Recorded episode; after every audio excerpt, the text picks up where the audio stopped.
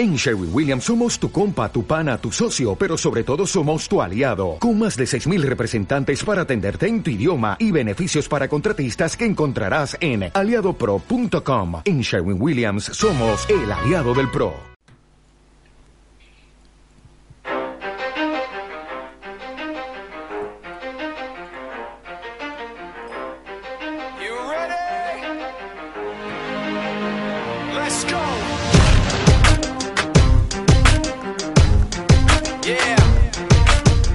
Hola, muy buenas a todos, bienvenidos a Libre Directo, podcast semanal de fútbol de forosdefútbol.es. 15% concentrated power of will, 5% pleasure, 50% pain, 100% reason to remember the name. Hola, saludos muy buenas, bienvenidos al programa número 28 de este podcast de fútbol, donde me acompañan Santiago Valle, muy buenas, Muy buenas noches. eh, Manuel Oliva, Hola, muy buenas noches. Nelo López Buenas noches. y servidor, el que te habla, Daniel Escribano.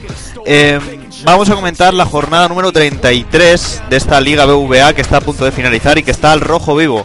Eh, Villarreal-Málaga, un partido que acabamos de ver cómo finalizaba 2-1 para el Villarreal. En el último minuto ah, marcaba el equipo valenciano. Racing Mallorca van 0-3, todavía está jugando. O sea que, bueno, ya lo comentaremos. El Sevilla Zaragoza también, 1-0. Santi, si quieres, cuando veas algún gol, saca la radio loco de fiesta. Eh, Atlético Real Madrid, el partido de la jornada, el que hay que comentar también. Eh, Atlético, eh, bueno, el, el Real Madrid iba hasta el Calderón, un poco depresionado por esos cuatro puntos que le saca el Barça y acabó ganando 1-4. Valencia Rayo 4-1, Sporting Levante 3-2, sorpresa porque ganaron los de Clemente. Granada Athletic de Bilbao 2-2, el Athletic que no levanta cabeza en liga, Osasuna Español 2-0, Barcelona Getafe 4-0 y Real Sociedad Betis 1-1. Eh, partidazo el derby, ¿no? Eh, Nelo. Bueno, partidazo, partidazo, quizá un poco más de lo mismo. Yo, sí, el Atlético empezó como empezó, pero no nos equivoquemos. O sea, esto del- de, los, de los derbis rojiblancos, o sea, de los derbis entre Madrid y Atlético de Madrid empieza ya a rozar la locura. No hay manera de que, de que el Atlético de Madrid consiga sacar adelante un partido. Y, y no nos equivoquemos porque Real Madrid, por lo menos bajo mi punto de vista, y golazo de Cristiano Ronaldo aparte, no hizo nada. O sea, vamos a mirar los partidos donde ha, pinchado el Real Madrid y ha jugado muchísimo mejor que jugó ayer. Eh, el gol de falta. O Courtois mete mal la barrera y hace una estatua. Chico, lánzate por lo menos. Esto lo hace Víctor Valdés en el Camp Nou dentro de un par de semanas y no sé si puede salir vivo. No sé si Santi está de acuerdo conmigo, pero yo creo que Valdés no sale vivo. Hombre, si vivo sale, Pero, ya veremos. Sí, pero yo estoy de acuerdo en que es de primero de, de primero de GB, futbolística, esto de colocar barrera. Yo eh, toda la vida me han enseñado que la barrera va a un lado y el portero va al lado contrario de la barrera y Courtois la coloca al, en el centro y él en el centro de la, de la barrera. O sea, la pelota va a la izquierda o a la derecha, es gol, es gol igual. O sea que Se quedó clavado, eh, Courtois, en ese gol. sí, sí, sí. Y Es que es una más. Y es que no, no- no nos confundamos, es una más. Porque errores de este tipo en Atlético de Madrid, Real Madrid, así a bote pronto, a todos nos viene a la mente alguno. Un, un error, una, hablando vulgarmente, una cagada, algo que no puedes hacer en un partido de, esta índole, que luego además se acaba de completar con el penalti de Godín. Totalmente innecesario y que entierra las opciones. O sea, entierra las opciones. Después de- de- del penalti de Godín, el Atlético de Madrid se viene abajo y le cayeron dos, como le podían haber caído, pues, cuatro o cinco si hubiera sido anteriormente. Sí, Y, y es y a mí me gustaría, me gustaría también hacer eh, una comparación muy odiosa, pero creo que necesaria. Eh, ¿Oís un móvil? Perdón. sí, creo que es el mío, lo, lo- lo- lo acabo de alejar. Vale, pues vuelvo a empezar. Y a mí me gustaría hacer una comparación odiosa pero necesaria. Eh, vamos a comparar dos derbis. El derby madrileño con el derby catalán. El Atlético de Madrid tiene que aprender muchísimo del español. O sea, los pericos cuando juegan contra el Barça sacan partidos y, ni por plantilla ni por calidad, por mentalidad, por echarle pelotas y por dar una alegría a, su afición. Eso es lo que, lo, lo que lo que debería de exigirse al Atlético de Madrid. Nada más que eso. Nada más que eso. Eh, eh, eh, Es que es. A ver, Solo tenemos que ver, por ejemplo, lo que hablan los jugadores pericos, los entrenadores pericos y los entrenadores colchoneros y jugadores colchoneros. Cuando juega un, un- un Barça español, tenemos a todos los entrenadores, al entrenador, a los jugadores, hablando de que van a ir a muerte, de que tienen que ganar al máximo rival, que es una victoria que les haría muy felices, que es muy especial. ¿Qué se ha hablado de este partido por parte de- del cuadro colchonero? No, es que nosotros no, sería muy triste que ganáramos para ayudar al Barça o para, para fastidiar al Real Madrid. Y ya está. Eso, eso no puede ser. E- Eso hace que cualquier colchonero se tenga que venir abajo moralmente porque dice, mi equipo le da exactamente igual perder contra el Real Madrid. Le, sienta, le, va a sentar a mi equipo igual de mal perder contra el Real Madrid como si perdieran la semana siguiente, pues qué sé yo, contra el Zaragoza, contra el Levante o contra cualquier otro, o contra cualquier, cualquier otro equipo. Ese espíritu tiene que recuperarlo el Cholo Simeone como sea. No lo ha recuperado ahora, vamos a darle un margen de tiempo, ya sabéis que yo confío en él. Pero desde luego tiene que, tiene que recuperarlo el próximo verano porque no puede continuar así. Luego, si tenemos tiempo, daré unos datos entre derbis madrileños y derbis catalanes que creo que pueden ser interesantes. Eh, yo estoy de acuerdo en que el bueno el, el- Madrid es un equipo que le tiene comida la moral totalmente al, al Atlético desde, desde el siglo pasado. Suena siglo pasado es hace 12 años, suena muy suena muy peliculero, pero sí, eh, lleva 13 12, 13 años que no haga lo que haga el Atlético de Madrid porque para mí ayer eh, durante hasta que marca Falcao es superior dentro del despropósito de partido porque es un partido que ninguno controlaba que un, partido muy intenso pero con fútbol con fútbol o sea que nadie no quiero decir fútbol cero porque es fútbol pero que nadie controlaba el partido nadie tenía el manejo del balón yo creo que el Atlético fue el que más intentó, ataca- intentó atacar o el que más encerró al Madrid en su área. Luego llegan las, las genialidades de Cristiano Ronaldo, que como es un monstruo, pues, pues marca, marca goles a, a- de tres en tres. Bueno, eh, pero yo creo que es, eh, si el Atlético de Madrid en el momento de, de marcar Falcao eh, no, no se encierra atrás y sigue yendo a por el partido, yo creo que como mínimo este partido no lo pierde. Pero a la que marca Falcao es trabajo hecho, vamos, vamos a encerrarnos atrás durante, ¿qué eran? 35, 40 minutos, el Madrid te mata. Al Valencia no le consiguió marcar gol, pero eh, porque para el juego este de, de Abarraca, yo creo que el Bernabéu hasta le perjudica al Madrid porque es muy grande, pero el Calderón, que es un campo pequeñito, un campo recogido, es, era firmar tu sentencia de muerte. Y lo hizo el Atlético y ahí y sigue la maldición de los derbis y, y punto. Dejadme decir eh, que tú, Santi, has dicho que es un poco peliculero. Ayer, eh, ayer en Deportes 4 hicieron un reportaje sobre la última vez que ganó el, Athletic, eh, el Atlético, perdón, y me sorprendió mucho. Mira, por ejemplo, Simeone jugaba en la Lazio, Mourinho era segundo entrenador del Barça, gobernaba el país Aznar y el Metrobús estaba a la mitad de precio y la gasolina ahora mismo está al triple y por supuesto todavía estaba la peseta. Y mm, bueno, eso como curiosidades, me parece muy curioso, la verdad, ese reportaje. Y luego, eh, Nelo, eh, estás hablando de espíritu, de que a lo mejor al Atlético ahora mismo, eh, pues no le, no le parece tan importante ganar al Madrid, ¿no? Que le daría igual como contra el Zaragoza. Mm, Bueno, yo me hago, me replanteo una cosa. ¿Hace falta una figura como la de Jesús Gil? O sea, aquel personaje que todo el mundo criticábamos por aquel entonces, pero que eh, ahora lo piensas y dices, joder, es que falta algo de chicha que era la que aportaba Gil, ¿no? Aquello que cuando hablaba decía, no, es que ganar al Madrid es como un orgasmo, no, es que yo disfruto muchísimo viendo cómo pierde el Madrid contra cualquier equipo. ¿Hace falta una figura así? Hombre, yo, yo estoy... Yo creo que ser eso tampoco se queda muy atrás en ese aspecto, que ponerle No, hombre, pero no es la, ni la de mitad. algún modo al- a, a los derbis le pone, pero mm, no creo que sea cuestión de, de que tenga que aparecer un presidente, digamos, con más protagonismo, con más con más carácter. Yo creo que es más cuestión de, de que el Atlético tenga una no mejor plantilla, porque la plantilla que tiene ahora la verdad es que es bastante buena, pero sí una plantilla más consolidada. Pues la que tienen ahora llevan la mayoría de jugadores menos de un año jugando juntos. Entonces, una plantilla más consolidada y un entrenador más consolidado que también lleva poco tiempo el Cholo Simeone. Y a partir de ahí, mentalidad ganadora y, en algún momento tendrán que ganarle al Madrid. Pues bueno, yo, mi opinión, primero de todo yo diré que yo estoy totalmente en contra de, de los presidentes de opereta que habían en los 90, que eran muy graciosos, pero vamos, están totalmente anacrónicos.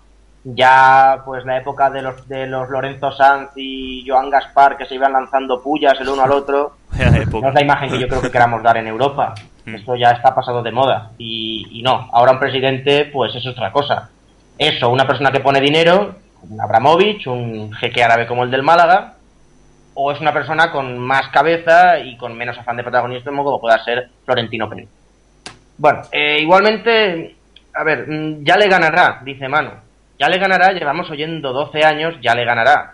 Eh, no, hay una cosa que se olvida. Por ejemplo, tú has puesto la situación actual de hoy. Es decir, el Cholo Simeone lleva menos de media temporada, la plantilla es muy nueva, vale. Pero es que en estos 12 años, el Atlético de Madrid ha perdido contra Real Madrid Galáctico, contra, Real, contra un Real Madrid malo, contra un Real Madrid bueno, en buena situación, en mala situación, con bajas, sin bajas. Es que en 12 años se han dado todas las, todas las combinaciones posibles. Es que algo que yo creo que cuando descendió el Atlético de Madrid no cabría en la cabeza de los colchoneros, es que antes ha ganado, antes ha llegado el Atlético de Madrid a ganar un título, la Europa League, antes que ganarle al Real Madrid en un partido de liga, en un choque aislado, porque es verdad, o sea, es que lo que es raro es que ni siquiera en un choque aislado que digas, no, es que han tenido suerte de rebote, de no sé qué, no, no, es que no se ha dado en ningún momento. Y, vuelvo a la comparación. Y, y vuelvo a la comparación. En estos 12 años, sea, e- el español ha sacado contra el Barça un montón de cosas. Le han ganado tres veces, primero de todo, le han ganado tres veces. Algo que ya, al lado de lo que ha conseguido el, el Atlético de Madrid, es brutal. Eh, solo en, en- de 2006 a 2009, el Barça no consiguió ganar al español, que sacó dos victorias y dos empates. Es que ahora mismo son, cifras. O sea, en 12 años creo que, si no recuerdo mal, porque los datos ahí no los tengo aquí, creo que el español le, le ha empatado 8 veces al, al Barça. Mientras que el Atlético de Madrid, de los últimos 9 partidos en el Calderón, ha perdido, de perdón, de los últimos 10 partidos en el Calderón contra el Real Madrid, ha perdido 9. 9 encuentros y ha empatado uno. Lleva ahora mismo una racha de, me parece que son 4 derrotas consecutivas en el Calderón contra el Real Madrid. Y sin embargo, lo que siempre digo, no se ha oído ninguna voz discordante que diga, mañana jugamos contra el Real Madrid y es un partido importante y debemos ganarlo y es como una final y todos las- los clichés, que son clichés realmente, que suelta Mauricio Pochettino actualmente y llevan soltando los entrenadores eh, blanquiazules desde tiempos inmemoriales. Eso te iba a decir, te lo iba a comparar con el, con el español, porque vamos, cuando el español juega contra vosotros es como una final aquello, ¿eh? O sea, como debe ser, el como debe ser. y- Sí, sí. Pero, pero yo a mí no me gusta comprar. Cada, cada equipo es un mundo. Pero lo que sí que es verdad es, o sea, no hay ninguna duda es que el, Madrid le tiene ganada la, la moral al, Atlético y contra eso no, es que no hay. Mira que han pasado equipos, pero es que yo poca solución le veo. Yo es que me siento culpable, o sea, culpable. Yo tengo amigos del Atlético y, y pienso, y me decían, ¿pero por qué confiáis tanto si vamos a perder? Me decían, "Va- vamos a perder. Yo lo tengo clarísimo. Una persona Atlético, yo confiando en el Atlético. Al final digo, ¿para qué? ¿Para qué? Si siempre, siempre es lo mismo, ¿no?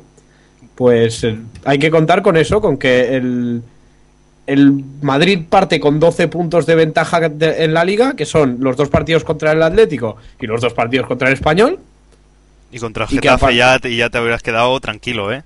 y que a partir de ahí no hay que hay que remontar los 12 puntos de que con los que Joder. parte No, sí, Santi, ya te digo, si llegas a decir los 6 del Getafe, ya lo, lo bordas, ¿eh? también tam- No, no, sí, sí, claro. pero los del GT pero esto es verdad el español y el Atlético de Madrid son puntos con los que el Madrid cuenta seguro igual que el Barça suele contar este año no ha pasado por ejemplo suele contar con todos los puntos de la Real Sociedad por ejemplo y yo es el primer equipo que veo el Atlético de Madrid que esa es otra que juega más al límite con el Barça, que en teoría son equipos hermanos, por decirlo de una- de alguna manera, que con el Madrid. Sí, yo no sé en qué los, momento... los Barça Madrid son partidos a muerte. Entonces yo les llamo, yo a los pericos y a los atléticos les llamo merengues camuflados. Unos se pintan rayas azules, los otros se pintan rayas rojas. Sí, pero y yo a no, jugar, yo no sé en qué momento histórico el, el Atleti le pilló más tirria al Barça que, que al Real Madrid. O sea, no, no, no lo entiendo. Es algo que es verdad que no, no puedo llegar a entender. Hombre, yo creo que tirria no hay. Lo Ojo, que pasa sí, que sí. es que el Atlético de Madrid al Barça lo ve como a un grande al cual le puede ganar. Sin embargo, el Real Madrid lo ve como un grande, como, como un rival al cual lo tiene perdido. Y lo que, y lo que digo, mm, yo no veo a, ningú- a nadie ahora mismo de la plantilla rojiblanca, ni de la directiva, ni del cuerpo técnico afectado realmente por haber perdido contra el Real Madrid. Es como, bueno, lo que, lo que acaba de decir Santi. Bueno, lo teníamos claro, íbamos a perder, hemos perdido, pues realmente el guion es el que pensábamos. Sí, es verdad. Eh, Es que es así, o sea, no, no les importa, no les importa. O sea, yo no quiero saber cómo serían las caras de la gente que salió del Calderón ayer. No quiero saberlo. Yo sí he visto las caras de, de los españolistas cuando pierden contra el Barça. Y, y están rabiosos. Están rabiosos. No, hombre, Pero- la afición no tiene mucho que ver en esto. O sea, la afición sí que se cabrea muchísimo. Además, cuando juegan, juegan contra el Real Madrid, pitan, insultan. Sí, eso Son- sí es verdad. La es- afición es, Es es, antimadridista. es la bombonera. Eso Sí. es la bombonera en el Es- campo de Sí, la pero, pero al Es final todo se contagia. Porque, a ver, esto de que lo que tú dices, que un amigo tuyo un colchonero diga, confíes en nosotros, Bueno, si vamos a perder. sí, es es sí, pero, pero pero no, sí, pero no, porque yo he hablado de mi amigo y no lo quiero perder, pero no, no. Pero este siempre está igual, que el Atlético muy mal, que no bajamos, cosas de estas. Alejandro Segura, un, Grande. un, un saludo.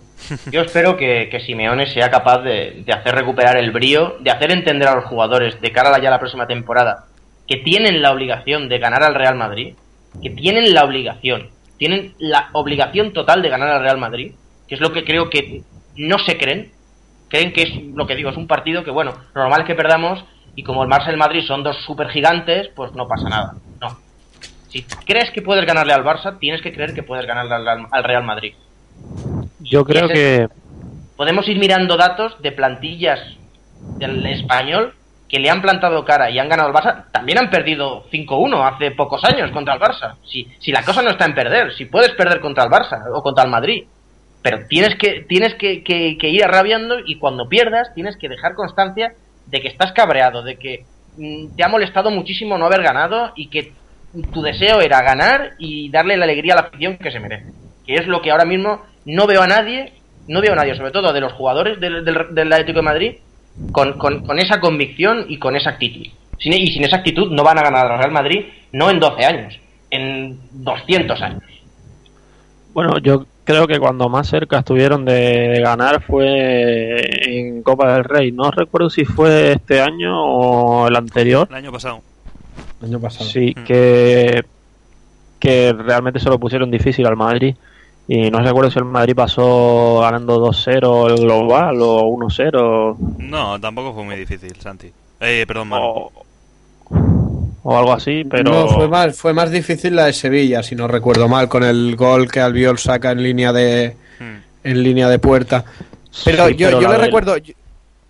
La del Atlético la pasamos también eh, 1-0, 2-0 No, en pues el sí, global. pero gana- ganando los, do- los dos derbis Sí. también. Además que un jugador que es que especialmente se crece en los derbis, que ya le tiene to- tomada la medida totalmente a- al club colchonero, es Cristiano Oh, sí. Ronaldo. No, no, o Cristiano Ronaldo. Eh, yo le llevo viendo estas dos últimas temporadas en los partidos contra el Leti, yo creo que son de los mejores partidos que se hacen en una temporada. El crack Sí. portugués. Sí, hombre, el partido de ayer fue Perdonad. de, fue de traca. Hmm. Perdonar, cuartos de final de la Copa del Rey 2010-2011. En la ida, Real Madrid 3, Atlético Madrid 1. Y en la vuelta, Real Madrid 1, Atlético Madrid 1. Un global de 4-1. No, la imagen que se pudo dar, pues a lo mejor era diferente, pero es que acabamos en lo de siempre. También empezó ganando, si no recuerdo mal, en el partido del Bernabéu, empezó ganando el Atlético de Madrid, se adelantó Adrián. ¿Y cómo acabó? 4-1. Pero Es yo que- creo que en, en- en este partido la también fue clave el bueno eh, no es excusa no pero también se al en el parte final del partido se vio a los jugadores del Atlético un poco cansados Sí, sí. jugar también Europa League y y, No, y, también- que, y que equipos como Barça y Madrid es muy difícil aguantarles físicamente y cuando llega el bajón llega. Pero yo creo que este bajón físico al Atlético de Madrid le llega, le llega porque se echa atrás. Si en vez de ir atrás se va para adelante, eh, a base de dominar el, el encuentro, de trabarlo, de, de pararlo, al fin y al cabo, yo creo que Pero le habría además, ido el- mejor. el, el punto de, de inflexión el punto de inflexión del partido fue el penalti porque ellos con el Madrid ganando 2-1 todavía Hombre, hombre, todavía tenían eh, otra forma de jugar. Estaban encerrados atrás, pero estaban todavía con saliendo a la pero- contra. que fue sí, pero se acercaron muy poquito, ¿eh? Sí, sí, estamos de acuerdo que el gol de que el penalti absurdo de Godín es, que- es, que vamos, Godín, no sé cómo terminó el partido y también Yo, yo no sé cómo lo empezó. O sea, eso, eso ya no, no lo entiendo. Ni Godín ni Perea, porque estos dos centrales yo estoy seguro que de- desgraban. Desgraban a Hacienda estos dos Felipe centrales. Luis, Felipe Luis le hizo por lo menos siete faltas a Cristiano Sí, Ronaldo, porque- solo a Cristiano Ronaldo. Es que la defensa, la defensa del Atlético, menos Juan Fran, que. ¿Que no es defensa? Que no es defensa, pero exactamente. fue de lateral, hizo un partidazo. Un momento, Manu, Manu, porfa, despégate un poquillo del micro que hay veces que se te escucha respirar. Vale. Claro.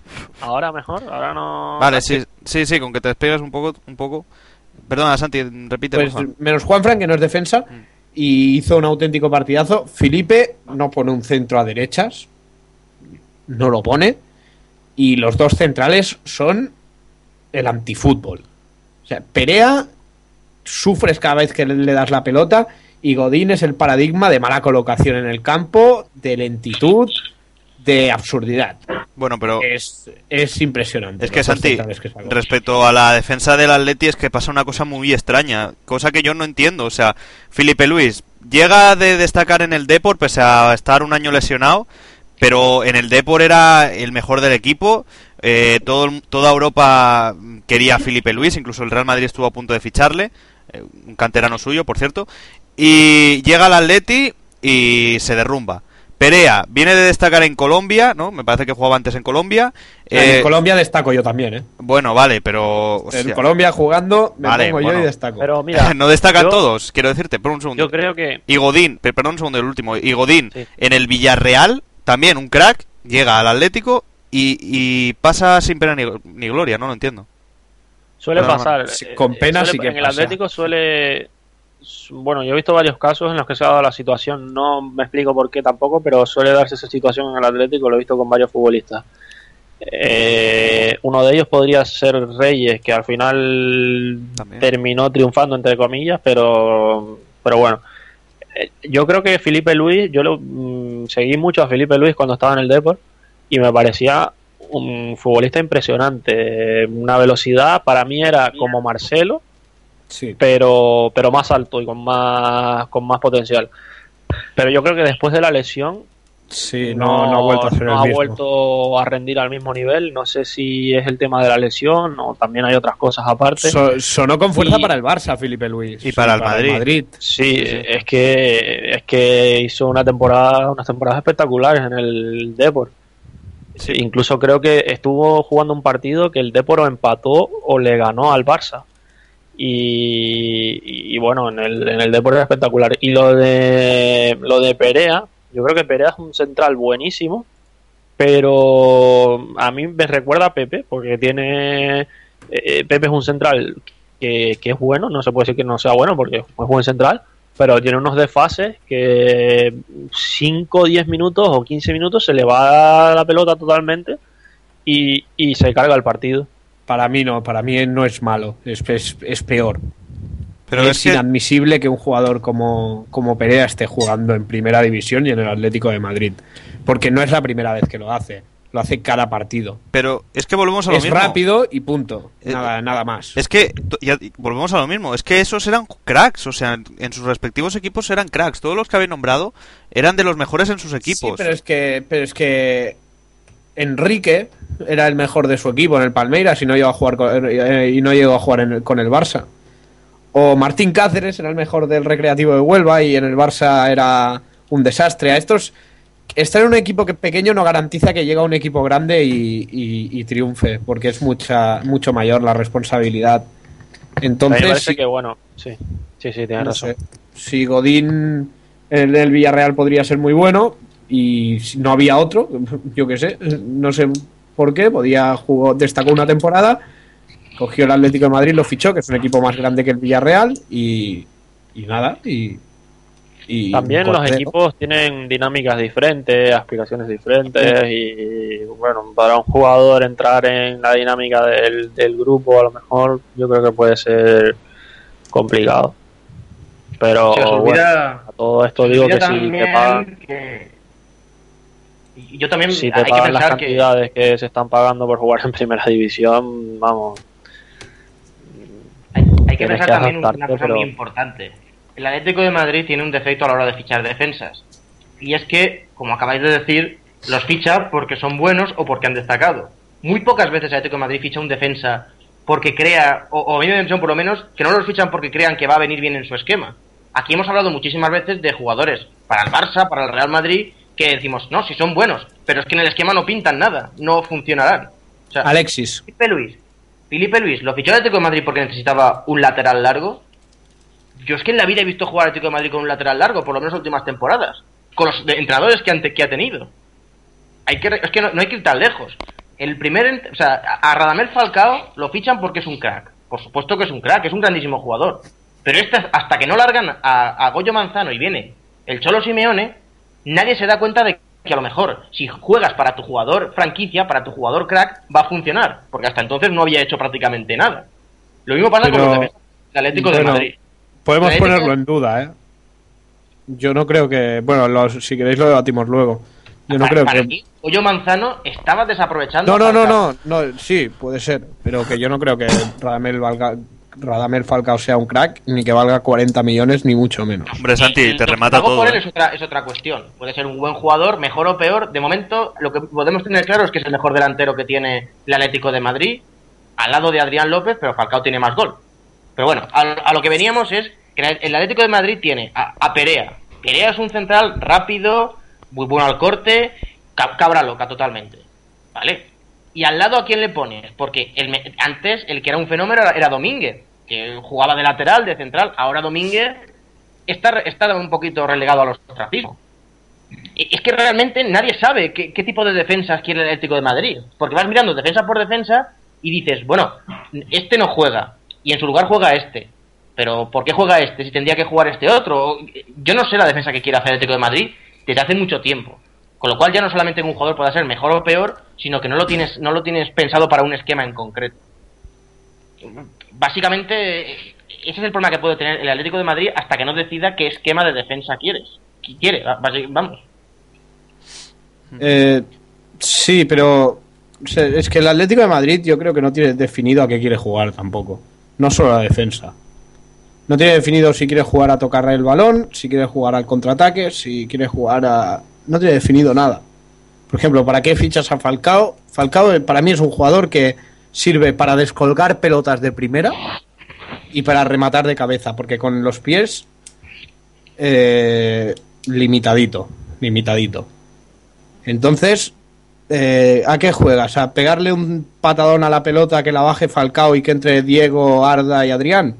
Bueno, la afición es posible que se te queje, porque también ahora que ha salido la- el Barça y que toca la pelota, parece que todos los equipos tienen que tocar la pelota. Eh, y, no todo- y no todos los equipos pueden hacerlo, lógicamente. Y si quieres jugar al toque, ¿para qué te gastas 40 millones en un tío que solo sabe rematar de cabeza? ¿No? Sí, bueno. Para mí es eh, jugando a, a- a balón raso y a, y a tocar, es 20 veces mejor Adrián, por muy irregular que sea. 20 veces mejor Adrián que Falcao, porque con los pies a- ayer demostró ser Yo, pésimo, de pésimo Falcao. De todas maneras, es que yo no sé cómo puedes criticar ahora mismo a, un a una persona estando en el Athletic que esté eh, cuarto en la lista de goleadores con 20 goles. porque el Atlético de Madrid ha metido tantos goles, la gran mayoría los ha metido Falcao y poniéndole pelotas por arriba, remata muy bien de cabeza. Pero si- Seguramente pero si es el mejor tiene- del mundo rematando Pero de si cabeza. tiene, Santi tiene 4 goles de cabeza y 11 con el pie. Bueno, pues que se lo Cinco mirar de las defensas españolas, porque yo lo que le he visto jugar, Falcao es un, un, un tocho jugando a fútbol. Pero porque, raso. bueno, porque lo remata todo, sea como sea, rasas, de, de cabeza. Es un gran rematador. Yo lo veo un 9, un 9 puro de estos que hacía tiempo que no se veían en la Liga Española. Porque 9 puros, eh, tú miras al Madrid, posible. ves la movilidad que tiene rematador. que ves la A movilidad mí- que tiene Benzema o Higuaín y no les ves como nueve. Miras al Barça, A dices Villa, jugador- Alexis y no, no hay perdón. nueve puros. No, Perdona, iba a decir que dale. a mí el jugador que me ha dejado asombrado en las últimas jornadas es Adrián. Sí, la verdad bueno. es que las últimas jornadas, bueno, yo por lo menos no lo había visto anteriormente con tanto desborde y con tanta facilidad en el área y, y con tanto gol como, como tiene el, el último mes por lo menos y no sé si, si es que está teniendo una buena racha ahora o que bueno, evidentemente es muy joven. Yo creo que que tiene muchísimo futuro. La verdad es que a, a mí me ha dejado bastante bastante asombrado porque yo mm, me esperaba ver un jugador mucho más estático mucho más delantero centro eh, fijo. Y la verdad es que ha mostrado que tiene muchísima movilidad y, y calidad con el balón en los pies, el regate y demás. Y a mí la verdad es que me ha dejado asombrado en las últimas jornadas. Pero le falta mucho gol para, para poder jugar tan arriba. Porque ahora si no... eh, A ver, un, un jugador como Adrián, si te promediara más de 10 goles por temporada, está muy bien. Pero es que de momento no los promedia. Tiene 24 años, está claro. Pero es que el Atlético de Madrid no puede tener un delantero arriba, por mucha calidad que tenga, que no le meta por lo menos eso, una media de más de 10 goles por temporada únicamente en liga. Porque es que si no, como bien ha dicho Santi, lo estás fiando todo a los goles de Falcao. Y te estás jugando eso. eh. Es que además el resto de jugadores de Atlético de Madrid que están arriba, Arda Turán, pues que te puede llegar a 5 o 6 goles. Diego Rivas, Diego Rivas no es un tío que marque goles. Alguno marcará, pero no es un goleador. Sí, es un Eh, asistente, más Pizzi. que un creador de juego. Pichi tiene 22 años y bueno, el chico hace lo que puede. Pero si, si Adrián, Adrián, el problema que tiene, por eso yo cuando digo que lo quieren para el Barça, siempre digo lo mismo. Es un tío que en un 4-3-3 no va a hacer nada porque en el 4-3-3 las tres personas de arriba tienen que hacer muchos goles. Si no las haces, pues sí, puedes tener a un tío llamado Leo Messi que lo puede paliar, pero lo lógico es que lo pases mal. Pero en La el Madrid sí que encajaría. Totalmente, eh, to- totalmente fuera de toda sospecha. Una calidad impresionante. ¿Lo ves en el Madrid? No, no, no, tampoco. Por lo mismo, porque no, no puede haber. Para, para un equipo tan para un equipo más grande que el Atlético de Madrid, un jugador que esté arriba, que juegue de delantero, tiene que promediar más de 10 goles. Es que si no, ¿qué hace allí? Puede dar muchas asistencias. Pero bueno, No da tantas. Es que tampoco Adrián, Adrián tampoco es un, un asistente puro. pero esta temporada lleva ya casi, si no lleva más de 10 goles, está ahí, ahí, ¿eh? Sí, pero lo que ¿cuánto promedia? Tú mismo lo has dicho. Es la primera. Es la, es, es la primera temporada en el Atlético. Sí, pero antes ha jugado, ha, ha jugado anteriormente, no ha, no ha debutado con 24 años en el fútbol. Claro, es lo Ya, que ya, decir. O sea, es el promedio que tengas.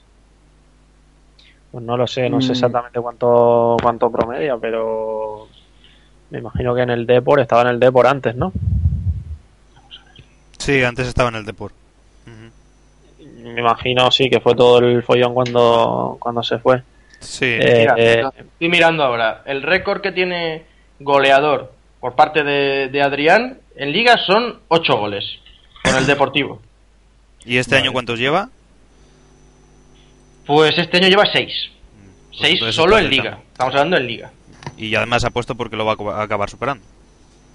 Esos ocho goles. sí, yo creo que marcará por lo menos 8, por lo menos. Ocho no. Quedan pero- 5 jornadas. Sí, pero bueno, marcará dos o tres goles más, ¿no? Sí, Lo que Eh, sí, puede que llegue a 10, pero bueno, yo creo que esta temporada lo que está claro es que ha dado un salto de calidad importante. Sí, sí, no, pero ya, ya digo lo que dije antes, no, habrá que ver si es que está teniendo una buena racha o y va más o si se queda ahí. Pero bueno, vámonos de... Sí, no sé si tenéis algo más que añadir, Santi, de este partido. No, nada más. Mm, No, nada más que suma y sigue. Suma y sigue el Atlético de Madrid perdiendo derbis y el, el Madrid ganándolos y sumando puntos. Manu. No, por mi parte nada más. Entiendo la frustración de los, de los culés porque esperaban un pinchazo del Madrid. Sí, y sí, sí. Yo te lo reconozco, eh, Manu. Pero ya te digo, la culpa es nuestra por confiar en el Atlético. Eh, Es como, no sé, es como Confiar la ahora, es como confiar ahora en darle una escopeta a Froilán, ¿no? ¿Quién, quién confía? Nadie. Pues, lo mismo. Menuda comparación. y, pues eso, que entiendo la, la frustración de los culés que esperaban llegar al clásico a un punto. Todavía queda un partido que parece, al Madrid le queda un partido antes del clásico que parece fácil, pero no va a ser fácil porque contra un equipo que está contra las cuerdas y que va a darlo todo para seguir en primera. Hombre, yo, No, eh, no, Manu, un no segundo, un partido segundo. Yo confío en Clemente, ¿eh? Vamos a hablar. No, no, digas nada porque vamos a hablar ahora de él. Espérate, Santi, yo espérate dos minutos. Espérate dos minutos. Ah, el Madrid un paso importante, partido importante. No me gustó en exceso el partido que hicieron, pero bueno, lo sacaron adelante. Cristiano puso mucho en, en ese por ciento de sacarlo adelante. Y bueno, además se queda Pichichi un gol más que Messi, creo. Eh, nada, Mm, el Atlético tiene que mejorar si quiere entrar en Champions y cerrar bien la temporada y, y el Madrid y, y en su línea ahora a seguir ganando partido a partido lo que lo que queda hasta final de temporada para ser campeones. Nelo, ¿tienes algo que añadir? Sí, un, un último apunte de, de esta comparación entre derbis madrileños y catalanes que, que estoy haciendo toda la noche. ¿Sabéis cuáles son los dos últimos pinchazos del Barça con el español? El tamudazo, ¿no? Pinchazos me refiero a, a partidos perdidos. El, el tamudazo. No, no, no. No, bueno, no, sí, sí, fue eh, ese esa, esa temporada, temporada 2006-2007, el español le ganó 3-1 al Barça en Cornellá y luego el tamudazo. Y la siguiente y última vez que el Barça perdió con el español, que el Barça perdió con el español fue el 1-2 de la temporada 2008-2009 cuando el Barça estaba en esa época siendo remontado por el Real Madrid. Además que fue la primera vez en la historia que el colista, en esa época el español, ganaba en el campo del líder. La liga de Schuster fue eso. No, de no, no, la primera de no, Pep. La del 2 a 6, la del 2 a 6. Bueno, di la primera de Pep, que suena más bonito, Santi. Hombre, eso era más bonito para ti, para mí no. Para mí es la liga del 2 a 6 y la liga del 5 a 0. Ah, Porque bien. también hay un 11-1 y un 8-2 y, Sí, pero esas no las vi. y un 5-1. Esas Bueno. no las vi, entonces duelen menos. Ah. La del 4-1, Pues la del 4-1 y el pasillo, que es la del pasillo, sí que me duele, Ah, duele más. ¿ves? Pero las que no vi. Sigue, Nelo, que te hemos cortado. Sí, bueno, pues que solo es eso, que solo es ver que, que, que- que el español se toma muy en serio el- lo de ganarle al máximo rival. Y a por- ver si algún día también volve- volvemos a ver el Atlético de Madrid. Es posible que lo volvamos a ver. Yo yo creo que lo volveremos a ver. Y per això jo em considere aunque. Parezca, aunque parezca que ahora es por arrimar más el asco a mi sardina, lo digo como aficionado al fútbol. Porque a fin de cuentas el Barça si pierde la liga no va a ser porque el Atlético de Madrid no le ha ganado al Real Madrid. Va a ser por deméritos propios y por méritos propios del Real Madrid. Pero creo que precisamente porque a todos nos gusta el fútbol, nos gustaría volver a ver derbis vibrantes entre el Madrid y el Atlético de Madrid, aunque sea por disfrutar de un partido con una cerveza y unas patatas. Pero yo creo que a todos nos gusta eso. Y esperemos volver a verlo pronto. Orgull de perico. Ahí está, yo, yo faig perico. Del español. Espero que se retrase lo, máximo posible. Bueno, eh, vamos de una parte de la tabla, la tabla, la parte de la tabla alta a la parte de la tabla baja, porque hay que hablar de Clemente, que la, la que ha liado esta Semana Santa, tela marinera, de meterse con la iglesia, a meterse con un periodista, eh, calentar las ruedas de prensa como solo Mourinho sabe, pues no, ahora también sabe el Clemente. Eh, empiezo preguntando sobre esta situación a Santi, por ejemplo. Santi, dale. Como era el, el puto jefe, el puto amo. Sí, bueno, No puedo competir ni un minuto con él, pues Clemente. Clemente.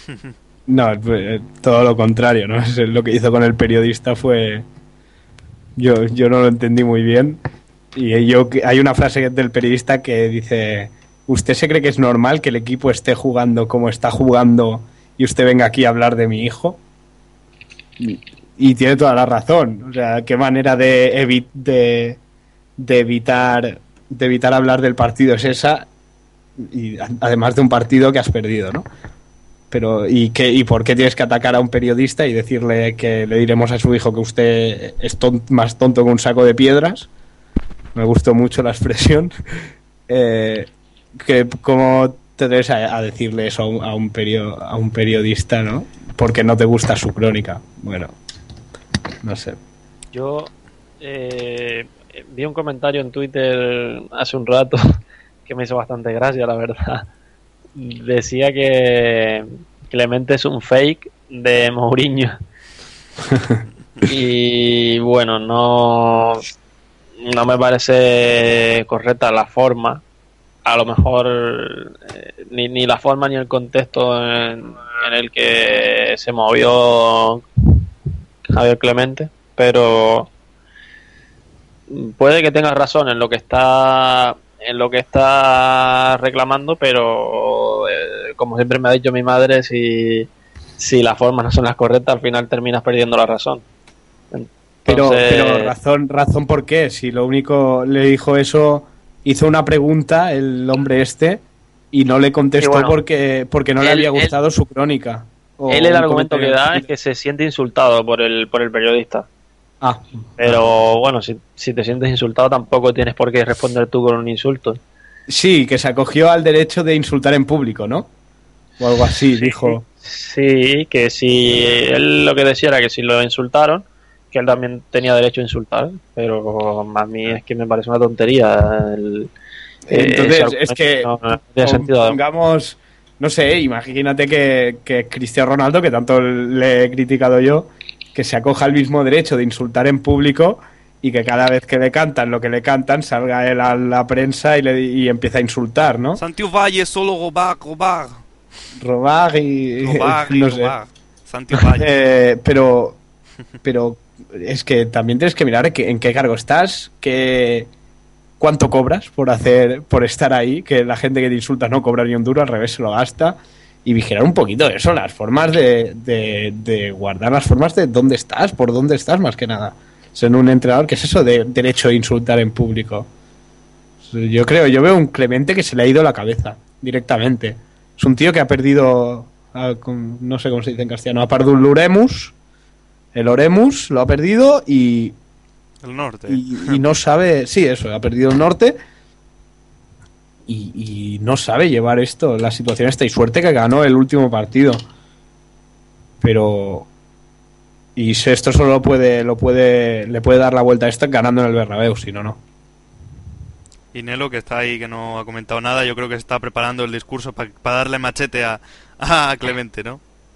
No, realmente lo primero que decir es que me parece que, en, perdón, en mi debut en libre directo, también tuvimos que hablar de algo similar, de, de unas declaraciones de Wayne Rooney, y dije lo mismo que voy a decir ahora. O sea, yo me acuerdo cuando Luis Aragonés preguntaba a veces a los periodistas, ¿usted es periodista? ¿Tiene la carrera y tal? Pues yo a Clemente le diría, usted es un profesional del fútbol. De verdad, lleva usted, o sea, todo esto que leemos en la Wikipedia de que lleva usted trabajando en el fútbol toda su vida, es cierto, porque con cosas como estas, pues, pues no lo parece, desde Ha, luego. ha ganado ligas, ¿eh? No lo olvidemos, con el Athletic de Bilbao. Pero a ver, mm, es que me han hecho una crítica que no me gusta en la prensa. Y por eso me, ya tengo derecho a hacer lo que quiera. Pues oiga, dedíquese usted a otra cosa. Dedíquese usted, en vez de ser entrenador de fútbol en primera división, pues se va usted a entrenar como estaba antes, en un país donde no había libertad de prensa, que a lo mejor ahí pues no le van a decir a usted nada. O, dedíquese a otra cosa, aunque ahora mismo, por desgracia, en España hay poco trabajo, pero yo qué sé, a vivir de sus rentas. Pero lo que no puede uno es pensar en entrar en el mundo del fútbol y con la idea de que no me van a criticar, no me van a decir que soy un entrenador lamentable cuando pierda y muchas otras bur- burradas. O sea, no puede ser, no, no es de recibo lo que ha hecho este señor. Aparte de ya vamos a pasar del tema de- del tema profesional, fútbol, de fútbol profesional, al tema al, al tema ya de, de- de la moralidad y de lo que es correcto. Pues a mí, me- a mí me parece... mentar- Joder, sigue. Hoy. nadie puede mentar al hijo de nadie. O sea, y- si tiene a alguien, un- si yo tengo un problema con alguien, me, me- me meteré con esa persona, no ni con su hijo, ni con su mujer, ni con su hermano, ni con su hermana, ni con su familia. O sea, eso ya es, eh, por favor, es usted una figura pública. Están viendo niños, niños del Sporting, que es el club a- al cual usted se debe ahora, de clubes donde ha estado antes, como el Athletic, no puede dar esa imagen. No puede dar esa imagen. Es vergonzoso lo que ha hecho Clemente y bueno, eh, yo creo que ya va a lo mejor dejando claro que pues es- su momento de fútbol está pasando, tiene 62 años y bueno, que deje paso a Sí. nuevas generaciones y, y se dedique a lo mejor él a escribir las críticas en vez de a recibirlas. Porque este señor Pero- también ha hecho declaraciones muy dolorosas cuando no ha estado entrenando en ningún equipo y nadie le ha dicho si su hijo era un tal o era un cual o si le iban a decir a su, a su madre qué tipo de persona era él. Sí, pero yo creo que no habla, no dice lo del hijo para, no lo hace para decirle ahora voy a hablar de tu hijo. Lo hace como una manera graciosa, por decirlo de alguna manera, eh, de, de llamar, de insultar a ese periodista, porque le dice algún día le diremos a su hijo lo que es usted no, no habla en sí de- del hijo, pero se equivoca, se equivoca claramente, porque no es lo mismo decirle, señor, es usted más tonto que un saco de piedras, que decirle, algún día yo le diré a su hijo que es usted más tonto que un saco de piedras. No, no es. Se equivoca, el contenido es el mismo, pero la forma no. Entonces ahí es donde se equivoca y parece aún más grave. Pero a mí Clemente, dejando to- todo esto a un lado, ya lo dije cuando, cuando lo debatimos, cuando lo ficharon, parece un tío gracioso, un tío que si que, eh, es que si fueras del Oviedo te daría mucha rabia, o si eres de la Real te da mucha rabia cuando estaba en el Athletic, como Mourinho en el, al Barça, pero un tío gracioso, un tío peculiar, que lo que pasa es que Clemente se, se pasa más que Mourinho en cuanto a declaraciones. Nunca ha metido dedos en los ojos, eso, eso sí, pero se pasa más que Mourinho en cuanto a declaraciones y llega a la ofensa personal de, de gente eh, como la del periodista. Y, pero bueno, me parece un tío gracioso. Como no, como no tengo una rivalidad directa con él, pues me parece un hombre gracioso. O sea, dejadme decir que eh, desde el 2006 que abandona el Athletic de Bilbao, pasa por Serbia, Murcia, Valladolid, Camerún, Sporting. O sea, en pocos años ha pasado por un montón de equipos y estuvo a punto de, de- fichar también por la selección de Irán, me parece, ¿no? Y, no fichó porque no le dejaban vivir en Bilbao, o sea, se tenía que desplazar y vivir eh, ahí en el país. O sea, que imaginaos la de, la de equipos por las que ha podido pasar y ha pasado Javier Clemente desde 2006. O es una bestialidad también, ¿eh? Y, además, en estos últimos años ha descendido al Murcia, al Valladolid y está a punto de- de descender al Sporting. Pero la del Sporting, más que un reto, era una putada. ¿eh? Hablando, hablando en plata, porque estaba prácticamente descendido ya. Bueno, pero no estaba tan tan crudo el asunto. O sea, estaba el Zaragoza Pero último, es estaba que el tiene Racing. muy mal equipo. Y es Sí, igual bueno. que el Racing y el Zaragoza. Es que para mí son los tres que se van a, a la calle de cabeza y más después de la victoria agónica del Villarreal de hoy que lo deja con pie y medio en primera. Yo creo que los tres están, Sentenciados, pero... están sentenciados desde hace, hace jornadas y jornadas. ¿eh? Bueno, el Zaragoza... Uf, uf, uf.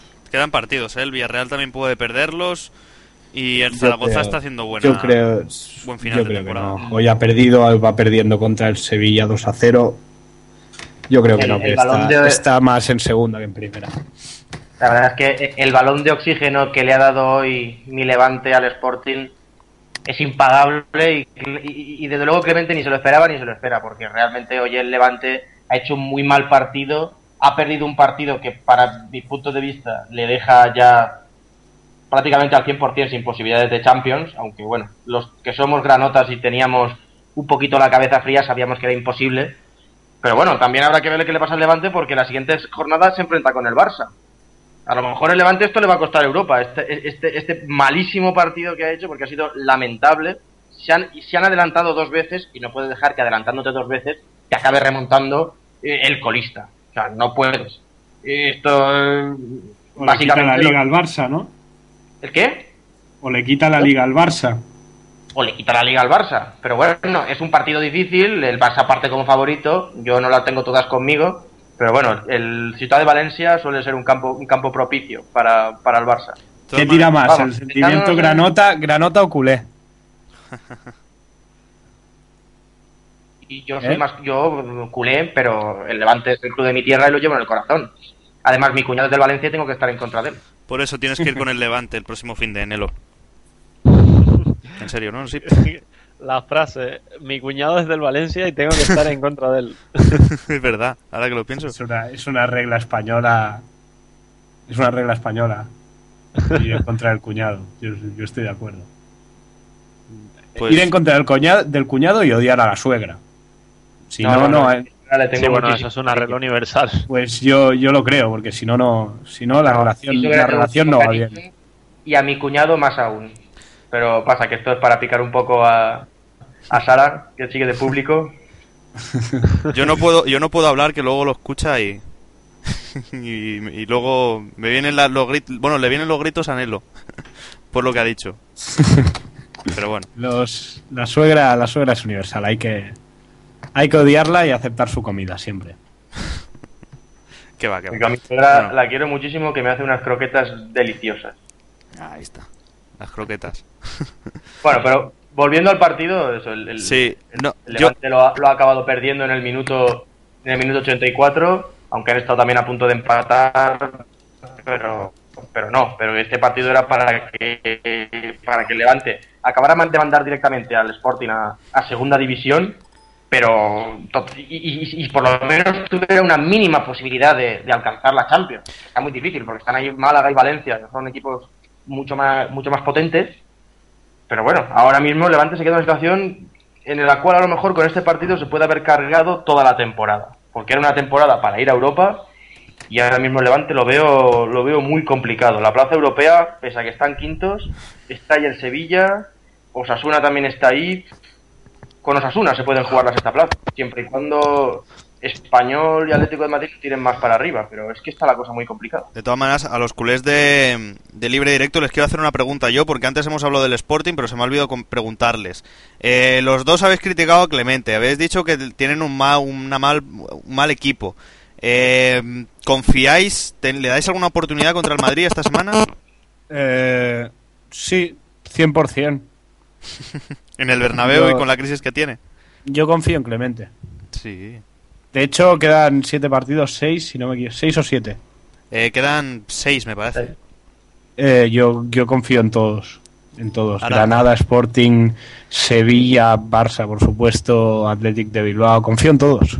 Mira, ahora. Eso es un punto. O sea, tienen que quitarle un punto al Madrid. Se acabó. A ver, eh, yo creo que ahora mismo, al contrario que Santi, soy más bien del sector pesimista de, de Can Barça.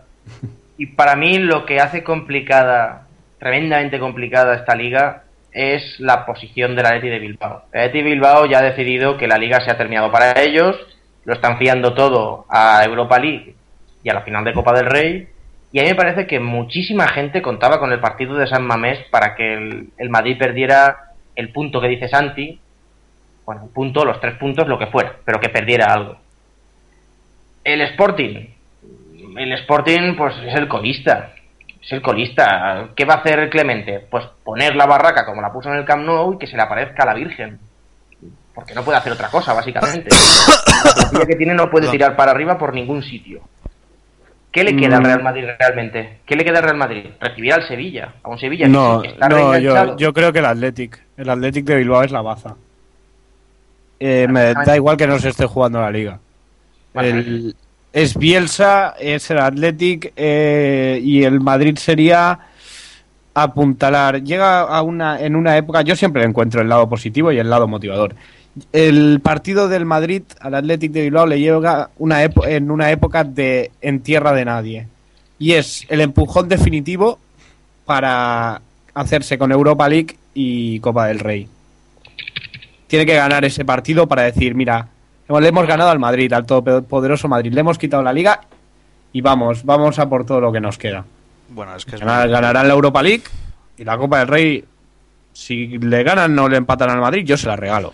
A mí me gusta esta situación porque es que la he vivido yo, pero al revés. O sea, estos tres últimos años ha sido lo que decía, lo que dice Santi, lo decía yo. O sea, no, vamos a ganarle a esta liga al Super Barça. Es que no sé, me, me parece raro. Después de tantos años de dominio del Barça, luego hacemos libre directo y es que tus frases Santi me suenan raras, igual que las de Nelo. o sea, ha habido tal cambio en la liga española que ha sido bestial. Mm, bueno, el único cambio es que el, el Madrid va por delante del Barça, ¿no? Claro, no, No, pues yo sí. creo que la liga es mucho más competitiva que el año pasado. El año No, pasado, Que el año pasado sí, pero que hace dos- Nada, no lo es. Todo decidido. Para nada, para nada. No lo es, no lo es. Lo, lo que es lo, lo único que ha pasado este año es que el Barça ha estado una gran parte de la temporada muy errático fuera de casa. Muy, muy errático. Pero es lo único que ha cambiado. Hombre, o sea, y- yo eh, el creo Barça que- fuera de casa ha, ha estado gran parte de la temporada fallando mucho. Pero el resto de el resto de la competición, ¿quién le ha plantado cara quién le ha plantado cara al Barça? Nadie. ¿Y al Madrid? Nadie. Ha tenido dos o tres pinchazos en momentos puntuales.